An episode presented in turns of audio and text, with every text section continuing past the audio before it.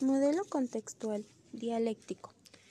El modelo contextual dialéctico tiene su origen en las concepciones marxistas y en las teorías psicológicas basadas en ellas, como la de Vygotsky, la psicología zoobética y las de Guayón. La metáfora de este modelo es la composición orquestal o interaccional al diálogo.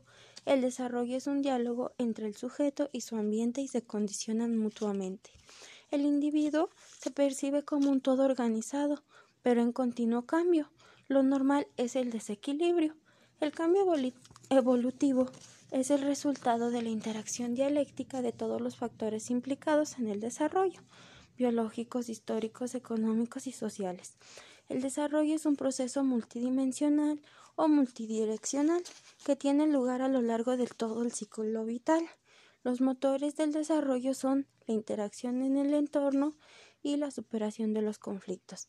El desarrollo implica un conjunto de cambios que se producen en el tiempo y es necesario tener en cuenta tres variables la edad de los sujetos, la generación a la que pertenecen, el momento histórico en el que se realiza la medida.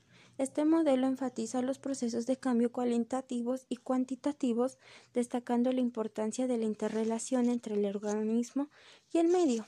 El conocimiento tiene un origen social y el sujeto lo adquiere en su interacción social.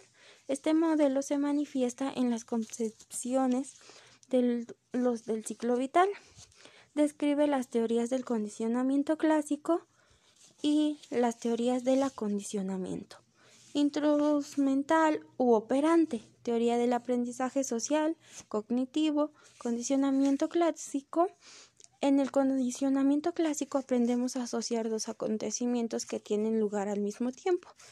En esta forma hay, hay recompensas o solo lo asocian temporal. También hace referencia a cinco niveles de influencia ambiental para la vida de la persona, que van desde lo más íntimo hasta lo más amplio. Y en ellos está el microsistema, que abarca el entorno cotidiano del, del sujeto, el microsistema y el mesosistema interlocutor de varios microsistemas. El exosistema, este es el vínculo entre los microsistemas e instituciones externas. El macrosistema son esquemas generales culturales. El cronosistema hace referencia a la dimensión temporal y estos, adicionalmente, estas teorías toman en cuenta que un sujeto no es solo el resultado del desarrollo, sino que también se encarga de formarlo. Esto tiene que ver con que no solo tenemos no solo tenemos que tomar en cuenta que todo lo que venimos aprendiendo es con eso, con lo que vamos viviendo día a día, sino que al contrario, se va formando todo lo que vamos aprendiendo o los nuevos conocimientos que vamos adquiriendo.